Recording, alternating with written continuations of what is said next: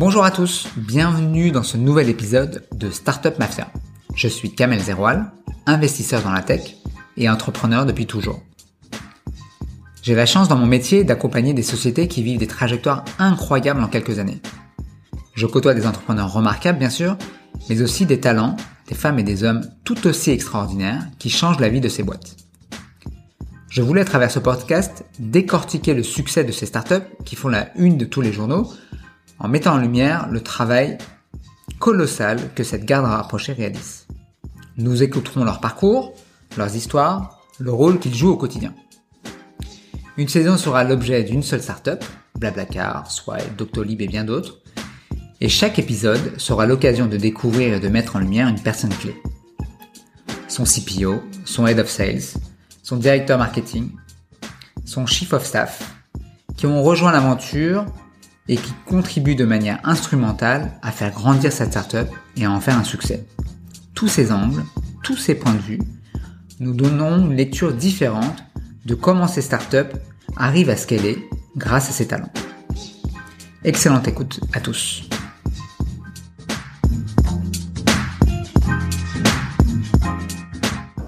Aurélie Fidel, j'ai rejoint Alan euh, il y a deux ans euh, pour euh, monter la, la practice marketing. D'accord.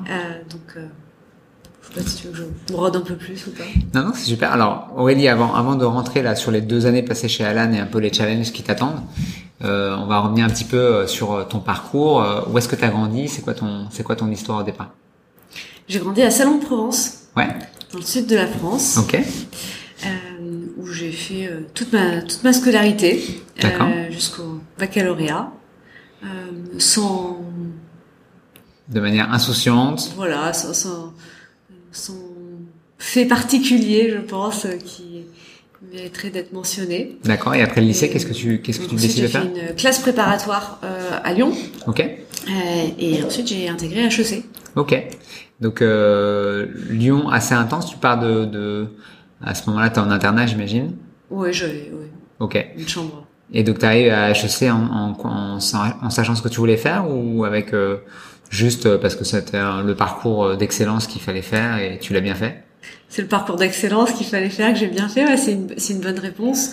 Euh, non, je suis pas arrivée à, à HEC avec euh, une idée euh, très précise de ce que je voulais faire.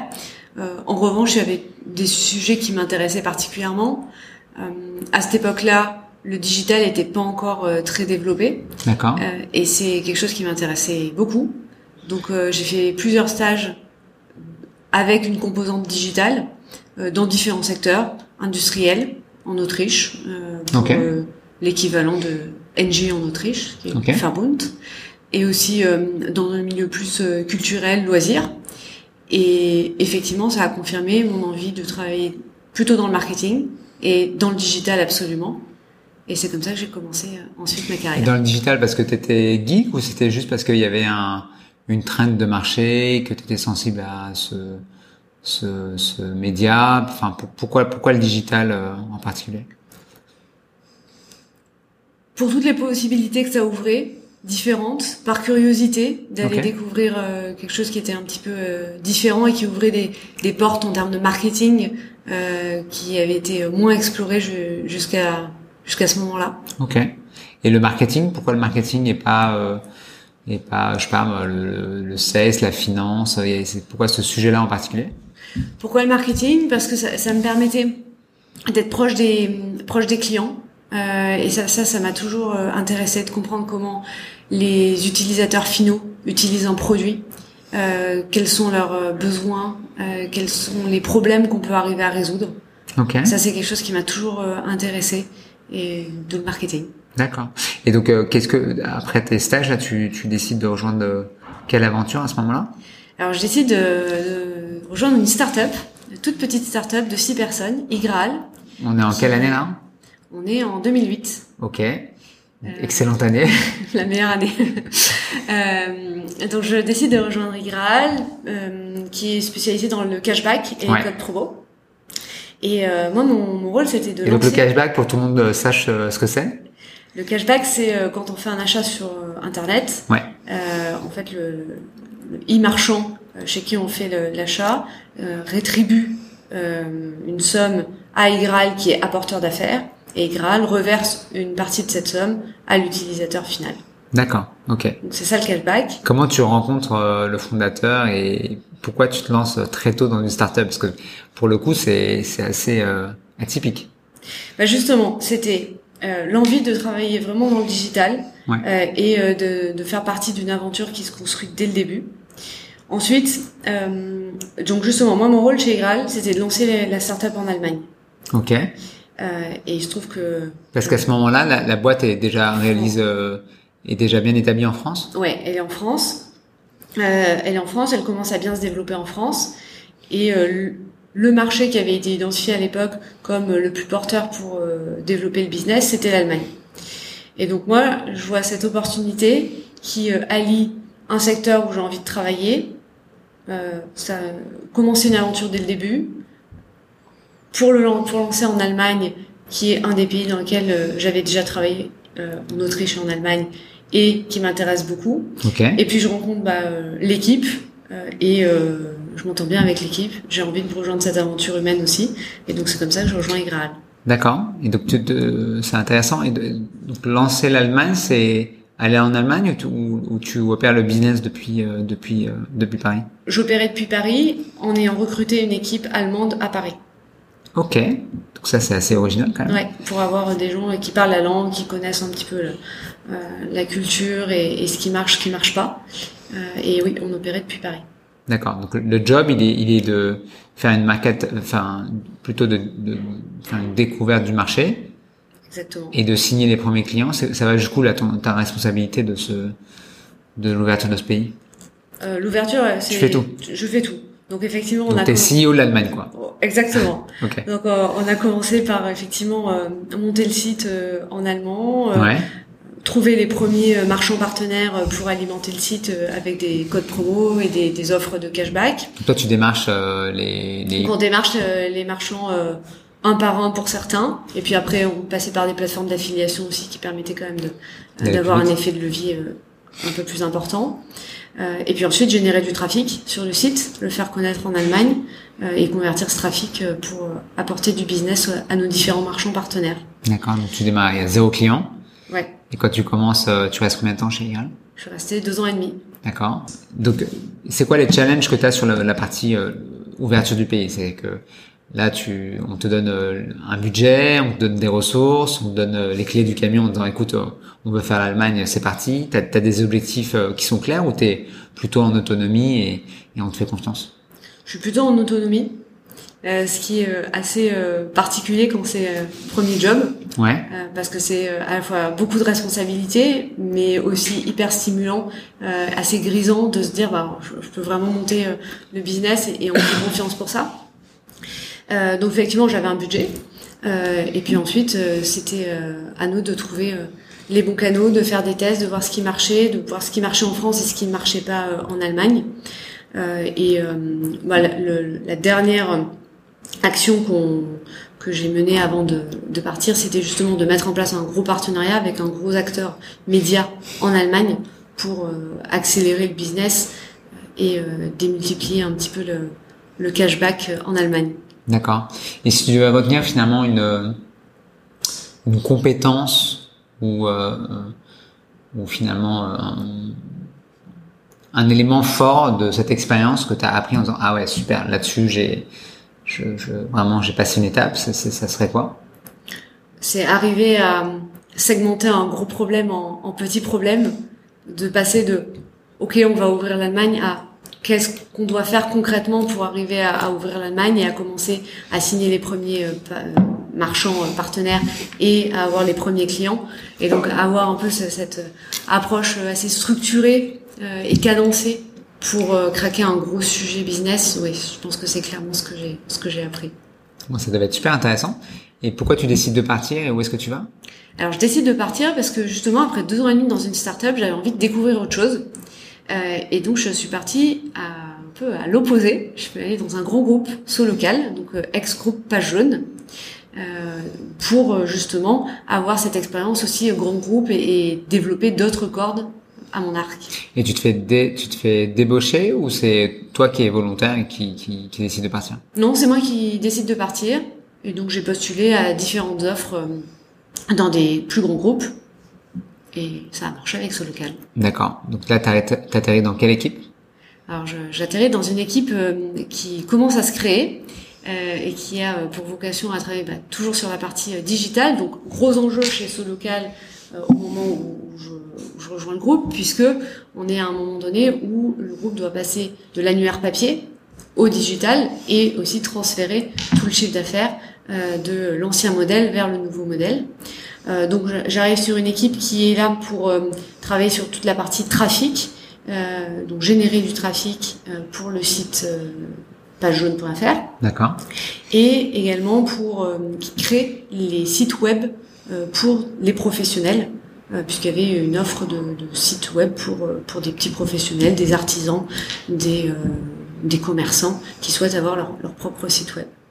D'accord, donc toute la partie, euh, là tu arrives à, à comprendre euh, grâce à l'XP de d'Igral toutes les problématiques de e-marchand, parce qu'en fait euh, il faut faire une bascule sur le sur le web, et donc il y a de plus en plus de transactions qui se font sur le web. sur la partie nouvelle offre, c'est un nouveau métier que tu découvres aussi, ou c'est ou c'est finalement les mêmes les mêmes euh, les mêmes recettes que sur euh, sur Igal? Non, pour le coup, c'est pas du tout les mêmes recettes. Euh, donc chez Solocal, j'ai commencé plutôt sur des sujets de trafic, d'expérience utilisateur également. On a lancé le service de prise de rendez-vous chez les médecins. À l'époque, en fait, on était concurrent avec avec Doctolib, donc c'était un projet hyper challengeant. Euh, de... Doctolib existe à, ce moment-là? Au moment où on commence à lancer vraiment euh, le service, oui, Doctolib vient de se lancer. Ah ouais. donc on est vraiment au coude à coude. Ah ouais, donc il y a une opportunité de dingue, quoi. Opportunité de dingue, d'autant plus que l'audience de recherche de médecins sur Page Jaune est une audience qui est historiquement gigantesque. Ben oui. Parce que tout le monde passe sur Page Jaune pour rechercher le numéro de son médecin.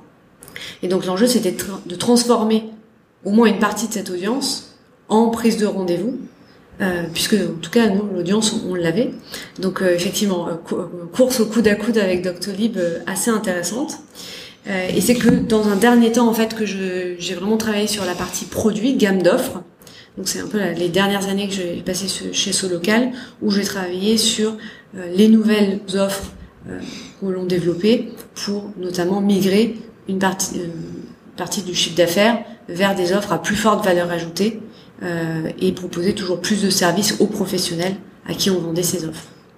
Et donc là, tu bosses, euh, t'as as une équipe, t'as combien de, c'est quoi le, ça ressemble à quoi l'équipe qui s'occupe de ces de ces enjeux? Sur la partie euh, prise de rendez-vous chez les médecins, on était vraiment en mode task force avec euh, une équipe pluridisciplinaire, que ce soit produit, fixe mobile, euh, sales, évidemment, avec une force commerciale qui, qui, démarche les médecins, marketing et produits. Euh, et toi, tu chapeautes tout ça Oui, sauf la partie sales, qui, était, qui, était, à part. Ok. Voilà, et donc vraiment, on était en mode task force avec des itérations très courtes sur le produit pour mettre des, travailler sur les parcours, essayer d'avoir l'expérience la, la, plus fluide possible et augmenter évidemment la conversion tout en euh, bah maintenant un niveau de trafic euh, élevé sur le site. D'accord, là tu es dans le rétroviseur d'Octo.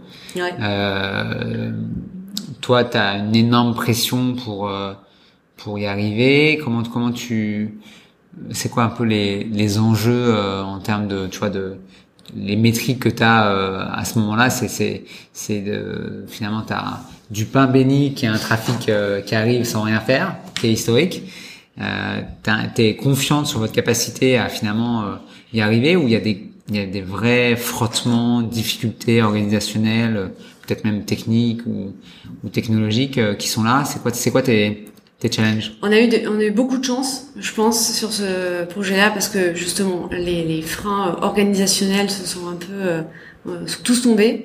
Ouais. avec des équipes hyper motivées parce que justement le projet était quand même très euh, intéressant, très sexy, et puis euh, la concurrence avec Doctolib entraînait une certaine émulation euh, très très positive. Donc gros alignement.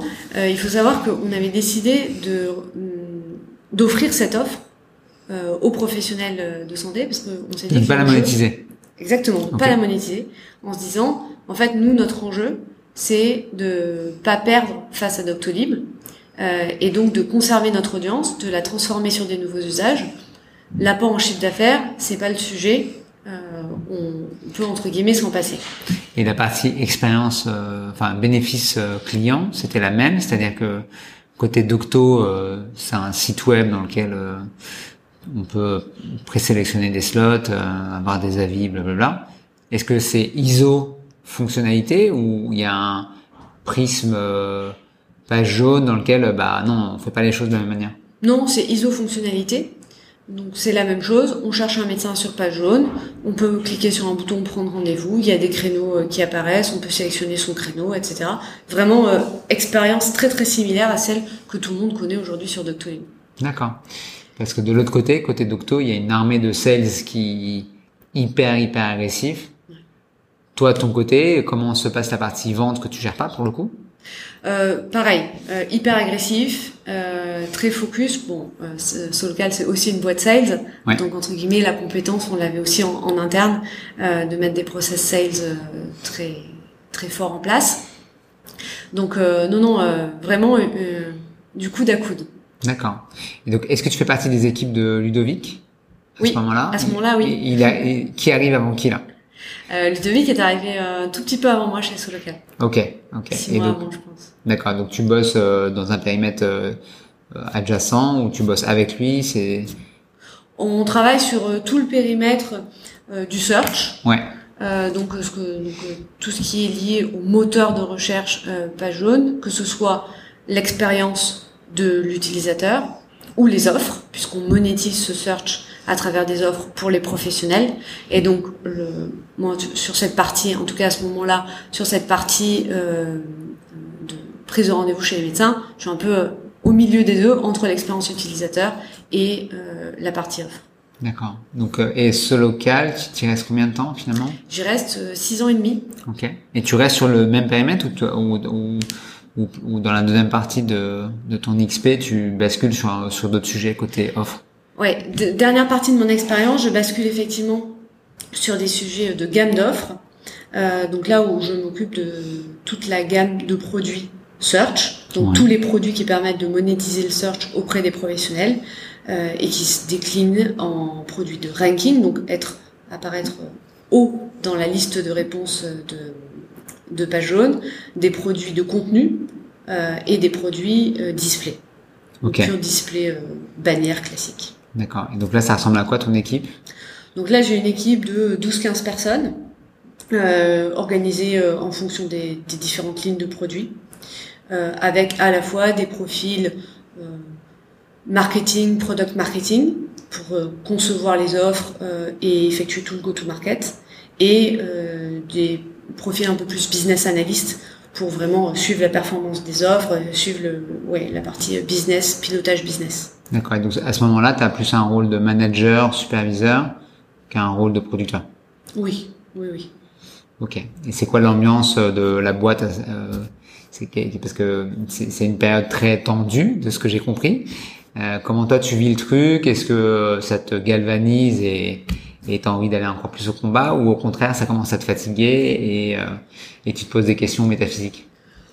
Non, dans un premier temps, c'est clairement galvanisant. Euh, je pense que sur les euh, six ans et demi où je suis restée chez Solocal, il y a six ans, où justement on était plutôt dans une période euh, très stimulante, où on avait envie de tout défoncer euh, pour euh, justement réussir ce pari de migrer le chiffre d'affaires vers le digital, ce qu'on a réussi en grande partie, euh, et aussi d'aller concurrencer des Doctolib, des La Fourchette ou même des Google sur leur domaine d'expertise respectif. Donc non, je dirais six ans extrêmement galvanisants. Après, effectivement, sur les six derniers mois, euh, j'avais envie aussi de passer à autre chose. Ça faisait longtemps que j'étais chez chez Solocal et j'avais pour le coup envie de retourner plutôt dans un monde start-up.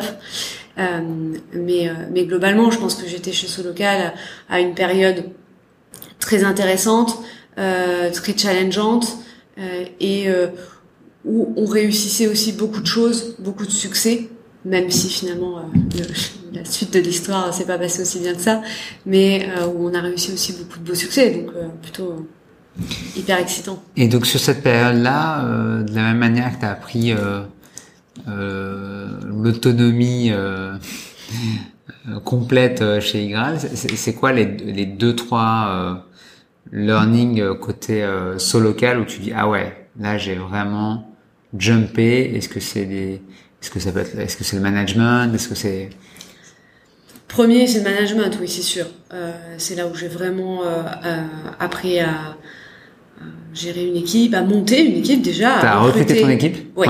À recruter déjà les, bons profils, les profils complémentaires, à faire des erreurs euh, qu'on ne refait pas après, euh, à manager aussi les gens, à faire grandir euh, chacun dans, son, dans son poste, euh, à tenir compte des aspirations de, chacun. Aussi à manager des situations qu'on retrouve peu finalement en start-up, mais de personnes qui sont là chez son local depuis euh, 30 ans euh, et qui doivent un peu se réinventer, réinventer leur métier parce que T'as dû gérer ça Ouais. oui, sur quelques personnes, oui. Euh, donc des voilà des des situations euh, humaines riches et parfois complexes. Ouais. Deuxième chose que j'ai apprise assurément, c'est la capacité, la structure, la capacité à approcher un problème de manière extrêmement structurée euh, et, et à le restituer de manière extrêmement structurée et pédagogique. D'accord. Vis-à-vis de tes équipes ou vis-à-vis du, top euh, management Tout le monde. Ok. Euh, et la troisième, euh, la troisième chose, c'est vraiment de rentrer euh, profondément dans le cœur d'un business, de comprendre comment ça marche, de comprendre d'où vient le chiffre d'affaires, de comprendre la, la une gamme d'offres et les mécaniques de migration d'un produit vers un autre. Donc voilà, de comprendre tout- toutes ces mécaniques business en profondeur, oui, c'est clairement quelque chose que j'ai vraiment développé chez ce local. Ok, donc tu décides de partir parce que tu as fait le tour. Euh, à ce moment-là, t'as quel âge? T'en es où dans ta vie? Euh, C'est quoi Ça ressemble à quoi? Alors, euh, on est en 2000, euh, début 2018. Demi- Ok. Donc, j'ai euh, 33 ans. Je viens d'avoir une petite fille. Voilà. D'accord. Et, et là, je décide effectivement de, de changer et de retourner dans un milieu start-up. Euh, en me disant que tout ce que j'ai appris justement euh, dans un grand groupe euh, en termes de structure, en termes de, euh, de compétences de management, je vais pouvoir m'en resservir, l'exploiter vraiment euh, dans une entreprise qui est en très forte croissance. Et donc je rejoins QuickSign. Ok. QuickSign, c'est une fintech euh, qui est spécialisée dans l'entrée en relation pour les euh, établissements financiers. Donc en gros, euh, pour, euh, pour parler le, le langage de tout le monde, euh, quand on ouvre un compte chez euh, Boursorama ou chez euh, Fortuneo, bah, en fait QuickSign gère toute la partie euh, KYC, donc identification de la personne, s'assurer qu'on est bien la personne qu'on dit qu'on est, euh, et signature du contrat en ligne. Et ça fait du KYB aussi ou pas? Non. Non. D'accord. Donc c'est vraiment. Non, c'est vraiment euh, très B2C. D'accord. Et c'est une boîte euh, française? C'est une boîte française euh, qui est présente euh, en Pologne, en Allemagne, en Italie, donc dans différents euh, pays, et qui est sur un business B2B grand compte, puisque les clients sont tous les grands établissements financiers en banque, assurance, crédit conso.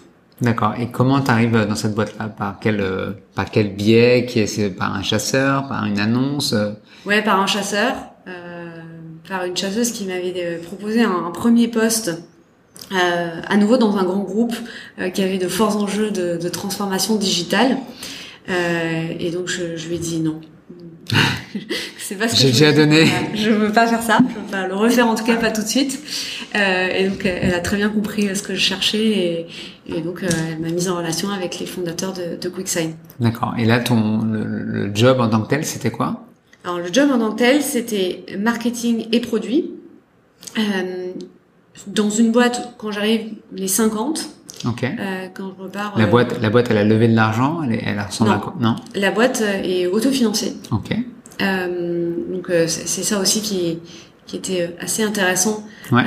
parce que les, les ba- bases très solides avec un produit très très fort, une assise financière costaud et donc un potentiel d'accélérer assez fort également. Ok.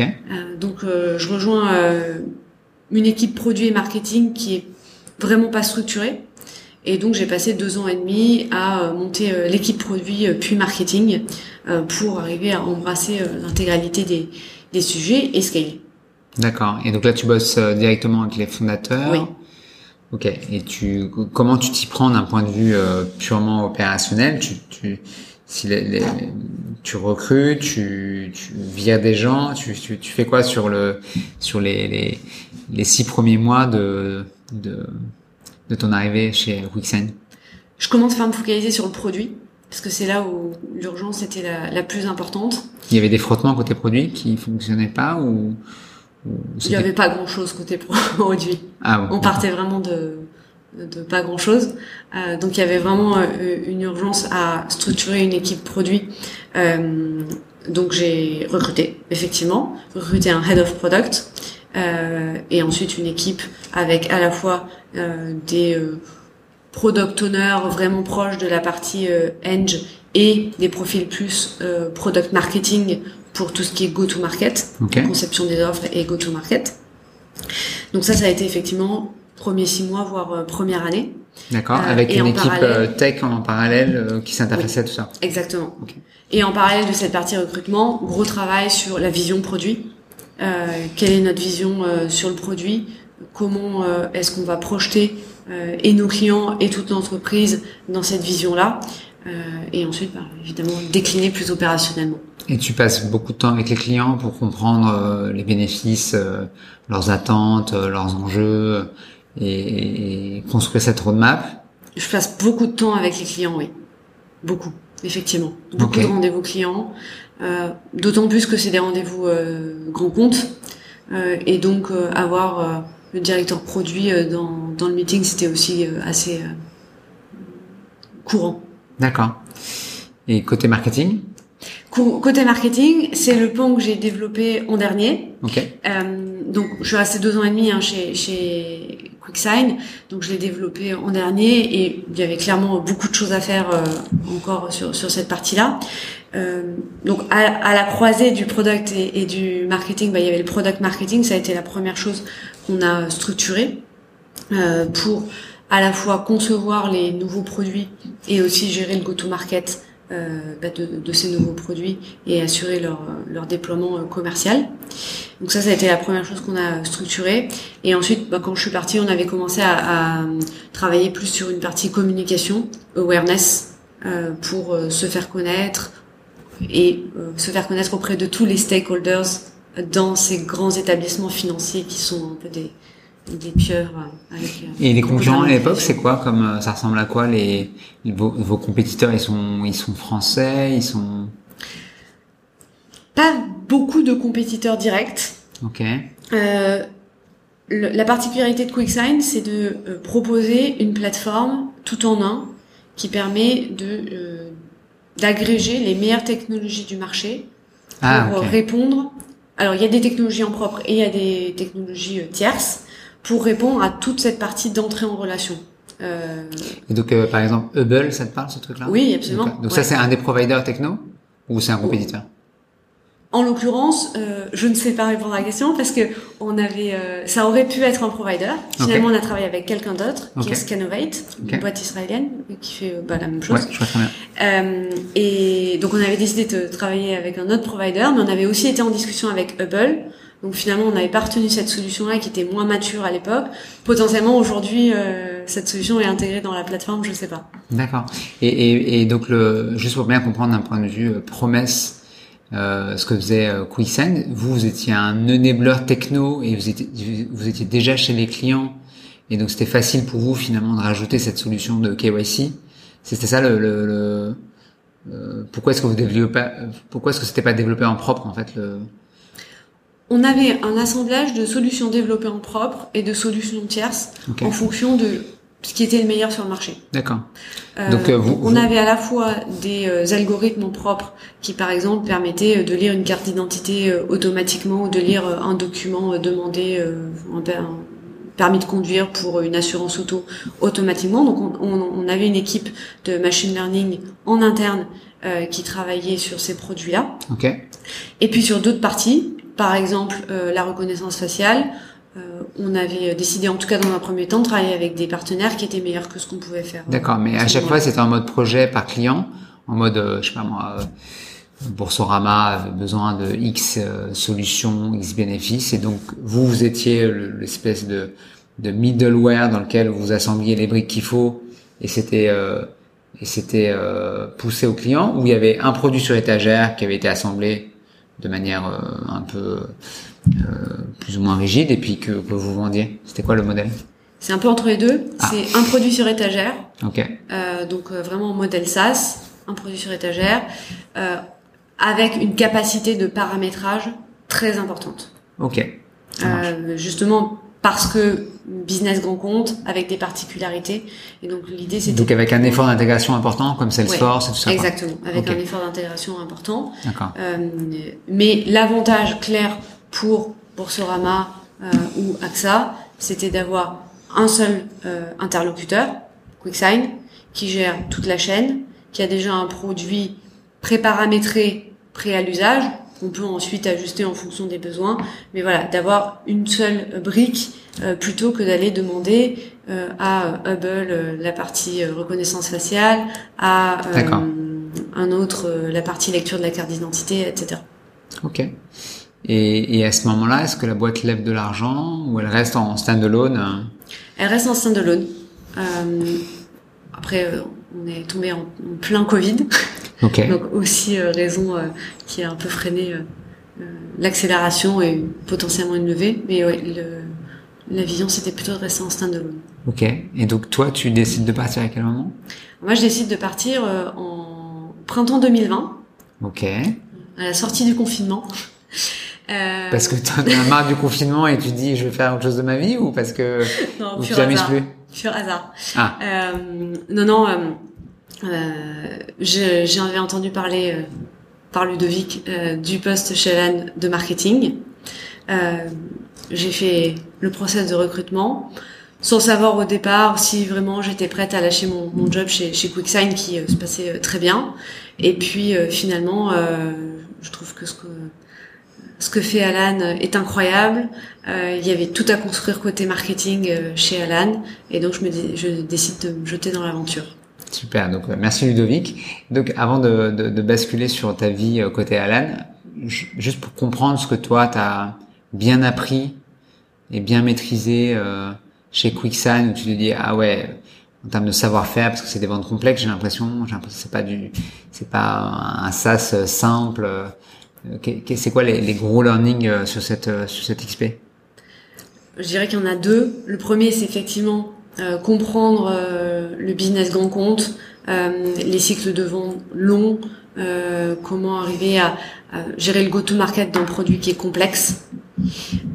Premier learning. Deuxième learning, euh, c'est euh, en termes d'organisation de l'équipe euh, et comment arriver à faire des interfaces produits, marketing, sales hyper efficaces. D'accord. Ok, alors donc là on rentre dans la phase Alan. Donc dans ton process, tu rencontres qui et tu finis par JC comme tout le monde ou, tu Je commence par JC. Ah, tu commences par JC. ouais. Ok. Et ça, ça ressemble à quoi ce rendez-vous? Le process d'Alan, il est, euh, il est quand même très euh, euh, cadré. Euh, donc on a fait un entretien avec avec JC très classique pour un premier entretien chez Alan pour comprendre ce que j'avais fait, ce que j'avais envie de faire, etc. hyper hyper agréable et, rien de rien de très surprenant. Ok. voilà et puis ensuite effectivement j'ai rencontré un peu tous les interlocuteurs que j'ai aujourd'hui, que ce soit euh, côté produit, euh, côté euh, sales, côté sales strategy, et puis puis voilà. et, et, la boîte, elle ressemble à quoi? Parce que c'est, on, donc on est après le confinement. Ouais, milieu 2020. Donc c'est une période, j'imagine aussi dure pour Alan parce qu'il y a eu le, down de tout le monde. Donc ça ressemble à quoi en termes de nombre de personnes? Et je, on a, on t'arrive après quelle levée de fonds, toi? J'arrive, on est à peu près 200 euh, personnes. Un tout petit peu moins de, de 200 personnes. Euh, et euh, oui, Alan a été euh, je pense. alors j'étais pas là pendant le premier confinement. Je pense que Alan a été touché un peu comme tout le monde, notamment en termes de bah, comment gérer les équipes, comment garder une motivation pendant cette période qui, qui est difficile pour pour tout le monde. Mais en termes de business, il n'y avait pas eu non plus de, de catastrophe par rapport à, à plein d'autres secteurs. Euh, donc quand même, j'arrive dans une période euh, qui est pas si euh, difficile que ça, ni cata que ça. Ok. Et donc tu, tu réutilises les mêmes les mêmes les mêmes recettes en termes de voilà, on, te donne les clés du camion. Comment ça marche tes tes tes 100 premiers jours? Bah effectivement, je, je, réutilise un peu les, les mêmes recettes. Euh, J'arrive chez Alan, il y a à peu près 4-5 personnes au marketing. Euh, un focus principal sur la lead gen euh, pour alimenter les sales en lead. Euh, et puis euh, et dans le marketing, tu mets la partie brand aussi ou pas? Alors à l'époque, non. Ah, parce que ça c'est un sujet, ça c'est sous la houlette de JC, j'ai l'impression. Euh, non, non. Ah non, ah donc quand j'arrive, une machine qui commence à tourner côté lead gen, okay. et puis des, on va dire, tout petits embryons au niveau content et product marketing. Vraiment très très embryonnaire. Ouais, mais ils ont quand même fait de la pub euh, dans le métro, de la pub dans le métro. Euh, de, il y a, y, a, y a quand même euh, une, une sensibilité marketing qui est très forte. Ou alors, c'est en tout cas de l'extérieur, mais de l'intérieur, il y a, y a, toi, tu t'arrives et t'as l'impression que c'est au début, ça? Tout dépend de ce qu'on met dans marketing. Ok. Euh, on va dire oui, la partie brand de communication, effectivement, euh, c'est, je pense, euh, quelque chose qui a été très fort euh, chez Alan depuis le début. Euh, effectivement, beaucoup porté par par Jean-Charles. Quand j'arrive, il y a une personne qui s'en occupe de, de, cette partie-là, et donc c'est pas tout de suite dans, dans mon scope. Ça, ça va y revenir après. Ok. mais donc déjà, je, moi, je m'intéresse, on va dire, à la partie marketing plus stricto sensus. Euh, donc hors brand et, et com, euh, qui est euh, l'acquisition, euh, l'acquisition euh, à l'époque B2B, 100% B2B, à la fois donc générer du trafic et le convertir en lead pour alimenter les équipes sales et puis faire de l'outbound pour générer des leads et, et alimenter l'équipe sales, et puis une partie self-serve euh, donc le business qui arrive sur le site et, les gens qui s'inscrivent tout seuls euh, via notre site internet sans passer par des sales. D'accord. Premier pilier acquisition, deuxième pilier product marketing, euh, troisième pilier content qui va devenir avec le temps brand et content ou brand content avec une dimension voilà, beaucoup plus brand dans, dans ce qu'on fait et puis un pilier autour de l'engagement du customer marketing, de la rétention, de l'upsell. Ok. Donc voilà, c'est pour ça que je dis au début quand j'arrive, on est loin d'embrasser toutes ces dimensions-là et euh, la, les premiers 100 jours, c'est de structurer les choses, de voir quels sont euh, les problèmes principaux qu'on veut résoudre côté marketing et de monter l'équipe euh, petit à petit qui va bien pour euh, adresser ces, ces, sujets. Et en termes de ressources, là, t'es euh, t'as des t'es stretché ou au contraire, on, on est super content d'avoir quelqu'un qui est in charge, comme finalement Ludovic sur la partie sur la partie revenu. Là, euh, les fondateurs te, te, confient euh, cette responsabilité et tu étais à la manœuvre ou, ou, ou au contraire c'est euh, co-dirigé euh... je dirais que c'est en bonne, euh, très bonne coopération et intelligence. C'est-à-dire que j'ai, euh, je me sens vraiment tout à fait in charge et, à même de prendre les décisions. Cela dit, je soumets aussi mes décisions et si jamais il y a quelque chose qui va pas, on en discute et, on, et on, ajuste ensemble. Donc non, je trouve que c'est fait en très bonne intelligence. Et les grands défis finalement que tu dois... Donc tu arrives là euh, post euh, post Covid, euh, la boîte euh, prépare une levée de fonds de mémoire euh, à ce moment-là, qui est assez significative. Euh, donc tu vas avoir encore plus de moyens pour pour développer la marque. C'est quoi les c'est quoi les, les deux trois sujets où tu dois euh, vraiment euh, investir beaucoup d'énergie pour, euh, pour changer de, de paradigme? En 2020, quand j'arrive, les sujets sur lesquels on, on investit beaucoup d'énergie, c'est la lead gen. Euh, faire en sorte que l'équipe sales qui grossit euh, à, à, vue d'œil euh, soit alimentée en lead. Qualifié. Et ouais. en lead évidemment qualifié. Hmm. deuxième sujet, c'est le product marketing comment on arrive à accompagner les sales avec des bons pitchs, des démos, du matériel, des réponses aux objections pour faciliter leur vie et faire en sorte que on, arrive à pitcher le produit de manière encore plus efficace que ce qu'on faisait avant.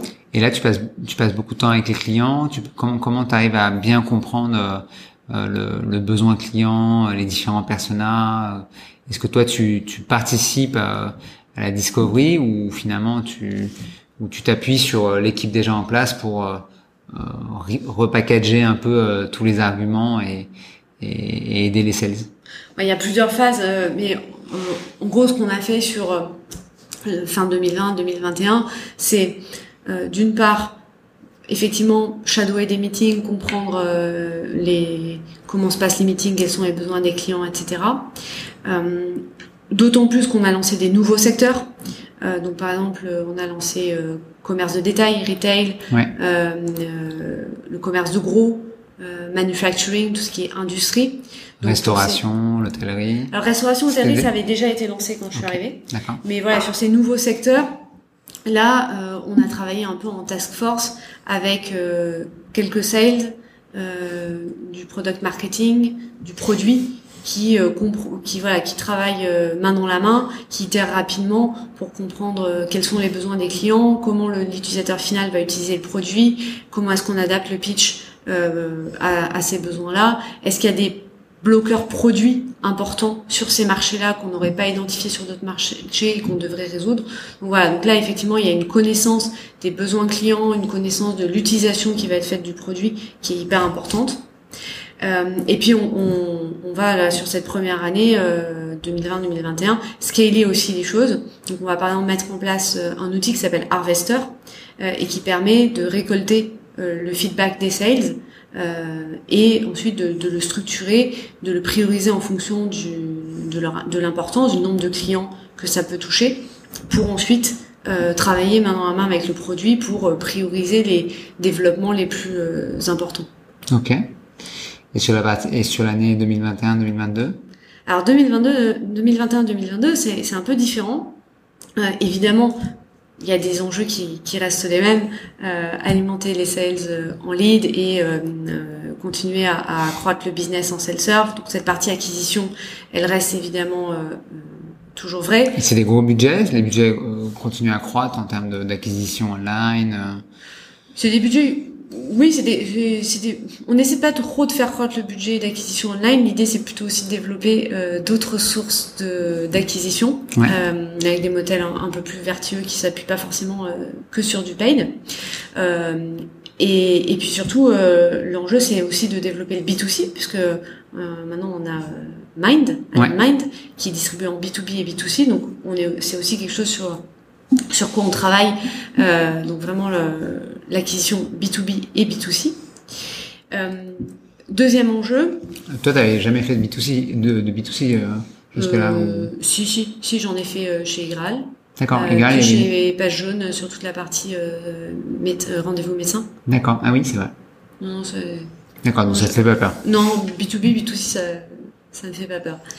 Et, hum, et deuxième enjeu, et alors là c'est intéressant, c'est lié à la marque et à ta question tout à l'heure, euh, c'est que bah, entre temps euh, la personne qui s'occupait de la, de la, marque auparavant euh, est partie, donc la partie brain est, est revenue un peu côté marketing avec évidemment toujours Jean-Charles qui pas très loin. Non, pas très loin, c'est tout à fait normal. Et et là il y a, y, a, y a quand même un constat qui est Alan, c'est une boîte qui est connue, qui est connue dans l'univers startup ouais. euh, en premier lieu euh, et qui est aussi très très connu euh, pour sa culture d'entreprise. Mais finalement moins pour ce qu'on vend, c'est-à-dire la santé. Et donc on a un vrai enjeu à être connu sur des sujets de santé et euh, au-delà, on va dire, du sweet spot euh, des, des startups. Euh, donc ça c'est un gros enjeu, vraiment de faire connaître la marque, de s'imposer en tant que donc ce qu'on appelle le partenaire de santé tout en un, et en tant que leader d'opinion sur les sujets de santé, on veut que la voix d'Alan, elle compte euh, sur, euh, sur tous ces sujets euh, euh, liés à la santé, en France, en Europe, et ça c'est un gros gros objectif. D'accord, donc sur la partie communication, tu commences toi à avoir des prismes autour des opérateurs de santé classiques, je sais pas moi, la partie sécurité sociale, la partie clinique privée, publique, enfin, tout, tout, tout ça, tu vous commencez vous aussi à essayer de d'étendre votre visibilité et votre awareness auprès de ces acteurs pour être pour être plus crédible? Non, c'est pas c'est pas l'axe principal. D'accord. Aujourd'hui, c'est pas l'axe principal. L'axe principal, c'est plutôt euh, d'être connu euh, par euh, nos stakeholders, nos buyers persona, donc on va dire des euh, CEO, des DRH, euh, de boîtes de toute taille et de tout secteur, okay. et d'être connu en tant que référent, leader d'opinion sur les sujets de santé. donc ce qu'on aimerait, c'est que quand on va voir un RH pour euh, parler de notre produit, ben, en fait, il est déjà entendu parler d'Alan euh, sur des sujets de santé. Euh, et donc on est plutôt dans une approche de développer du contenu, euh, du contenu euh, qui actionnable, actionnable, inspirant sur des sujets de santé. par exemple, on a sorti le premier baromètre sur la santé mentale en entreprise en mars. Et donc c'est ce type d'initiative qu'on a envie de développer euh, pour à la fois bah, avoir du contenu qui apporte quelque chose à nos bailleurs persona et puis aussi du contenu euh, qui nous permet bah, d'avoir des retombées presse et de se faire connaître euh, de façon beaucoup plus large qu'initialement. Et sur la partie santé mentale, en termes de communication, vous allez aller jusqu'où Ça va être de la pub télé, ça va être jusqu'où vous allez tester les choses C'est pas encore défini. D'accord, c'est en cours. Okay. Voilà. Euh, Pareil, une question intéressante, c'est euh, qu'est-ce que tu as appliqué dans tes grosses XP, euh, Igral, euh, Solocal euh, et QuickSign chez euh, Alan qui t'a vraiment aidé en termes de soit aller plus vite, soit être plus compétente, soit délivrer plus de valeur. J'aimerais bien comprendre les connects. Et puis inversement, chez Alan, où est-ce que tu dis waouh là j'ai vraiment jumpé en termes euh, d'expérience j'ai l'impression d'être euh, meilleur même si euh, ce que je comprends c'est que tu en es au tout début mais euh, j'aimerais bien comprendre ça ce que j'ai utilisé clairement c'est la capacité à commencer from scratch et à monter voilà structurer les choses monter une équipe embrasser petit à petit toutes les facettes du marketing et l'autre chose, c'est, euh, en fait, j'utilise beaucoup un peu cette, double, double casquette produit et marketing. Euh, et arriver à aligner euh, Eng, sales, marketing, produit, euh, c'est euh, quelque chose qui, c'est un challenge sans fin, euh, mais c'est quelque chose où euh, je réutilise tout ce que j'ai pu apprendre par le par le passé. Et on parle beaucoup d'organisations qui sont euh, sales-led ou product-led. Et en fait, ce que je pense, et la culture d'Alan est très forte là-dessus, c'est que ce qui, le meilleur moyen de réussir, c'est d'être customer-led. Et une des valeurs fondamentales d'Alan, c'est d'être member first. Et ça, euh, c'est quelque chose de très puissant parce qu'à partir du moment où tout le monde est aligné euh, pour apporter la meilleure expérience possible à l'utilisateur final, quand tout le monde a cet objectif en tête, que ce soit les sales, les ingénieurs, le marketing, le produit, ben en fait cet alignement, il se fait naturellement parce que le produit est bon, euh, il répond aux besoins du client et donc les sales euh, n'ont pas besoin de euh, survendre. survendre ou d'inventer des choses. Ils savent que le produit est bon, que le client euh, va être content et donc il y a cet alignement qui se crée. Euh, et ça, ça c'est quelque chose qui, qui est hyper important, je pense, pour pour réussir. Ouais, ce qui est étonnant dans ton, effectivement, en t'écoutant, euh, ce que je trouve assez euh, atypique, c'est que euh, t'as as, as, assumé euh, souvent deux casquettes qui sont pas simples. T'as raison, produit et marketing. Souvent, as, as, tu tu les opposes pas, mais on, on a souvent l'impression d'utiliser deux ressources alors que c'est le même objectif. Sur une boîte finalement d'assurance digitale, bah, en fait, forcément c'est c'est lié. Euh, ce rôle-là, il, il infuse dans tous les métiers, c'est-à-dire que toi, tu es au carrefour de, de plein d'interactions euh, dans lesquelles tu vas nourrir euh, euh Ludovic d'un côté euh, et peut-être d'autres membres de l'équipe au niveau des six levels ou, comment ça où est ta place là-dedans en fait? Bah, moi, je suis clairement sur le marketing. Ouais. Ça, ça, y a pas de, y a pas de doute là-dessus. Et ensuite, effectivement, je pense qu'on se nourrit euh, les uns les autres. Euh, Ludovic avec des enjeux euh, très business, euh, Gabriel euh, avec des enjeux purement produits et produits Better Life, ce qu'on appelle Better Life, donc tout ce qui est service de santé. on va avoir Paolo, par exemple, sur des sujets de insurance, donc qui sont évidemment au cœur de notre business également. Euh, on va voir Maxime sur la partie mind. Et je pense que effectivement, on, on s'influence tous les uns les autres parce qu'au final, c'est un seul produit. Euh, donc c'est un seul produit qui est construit, qui est marketé et qui est vendu. Euh, donc euh, c'est effectivement un travail vraiment d'équipe. C'est très cool ce que j'entends, j'aime bien tout ce que tu fais là. Une dernière question, peut-être en termes de talent. Euh, je t'ai pas posé la question chez pendant ta période Quicksand, mais est-ce que tu as récupéré des talents du passé de la même manière que tu as eu un coup de fil de Ludovic euh, pour t'amener euh, chez Alan et il a bien fait euh, Comment toi, tu as réussi à happer des gens avec qui euh, euh tu as bossé dans le passé et est-ce que tu les as, fait, tu les as ramenés chez Alan ou, finalement ça s'est pas présenté? Alors chez Alan ça s'est pas présenté, je l'ai fait chez Quicksign où j'avais effectivement ramené deux trois personnes de, de saut local. D'accord. Euh, mais ça s'est pas présenté chez Alan. D'accord. Des, des Ok. Et donc euh, peut-être une dernière question, euh, qui sont peut-être un peu les défis. On a regardé le passé. Euh, avec Ludovic, on parlait de de atteindre la rentabilité, euh, la profitabilité 1er janvier, en tout cas janvier 2024, je crois. c'est quoi toi tes défis sur les les 12 prochains mois, les, les gros enjeux euh, sur les sujets euh, marketing? Ils sont liés hein, à, cet enjeu, euh, on va dire, plus macro de profitabilité. Le premier, c'est d'arriver à, scaler l'acquisition, notamment toute l'acquisition self-serve, que ce soit des petites boîtes ou des indépendants. donc, donc B2C, pure B2C sur Mind. Donc ça, c'est un, gros enjeu. Et évidemment, c'est une des briques euh, de, la direction qu'on prend vers, la profitabilité.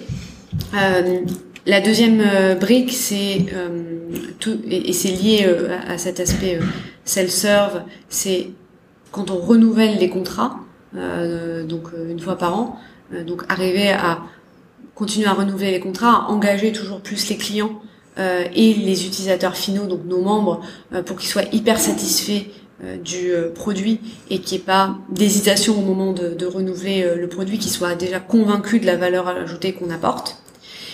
Et puis dernier sujet, bah, c'est cette question de thought leadership, de voilà, comment on arrive à s'imposer comme leader d'opinion sur les sujets de, de, santé en France, en Europe. Euh, et ça, c'est effectivement les, les, je pense les trois gros sujets qui vont contribuer à, l'objectif macro de, de, réussite et de rentabilité. Un grand merci Aurélie euh, pour euh, toutes ces explications. J'ai l'impression que tu es une, professionnelle euh, très aguerrie dans ton métier. Tu m'as l'air extrêmement euh, rigoureuse, passionnée et puis très très très complémentaire. Tu as des expériences très riches qui font que je pense que Alan a beaucoup de chance de, de t'avoir. Euh, bah, je te souhaite euh, plein de bonnes choses et puis bah, longue vie à Alan. Merci beaucoup. Super. Un grand merci pour votre écoute. J'espère comme moi que vous avez passé un agréable moment avec ce talent. N'hésitez pas à partager cet épisode de Startup Mafia autour de vous. Je vous dis à très bientôt pour un nouvel épisode ou une nouvelle saison. Ciao ciao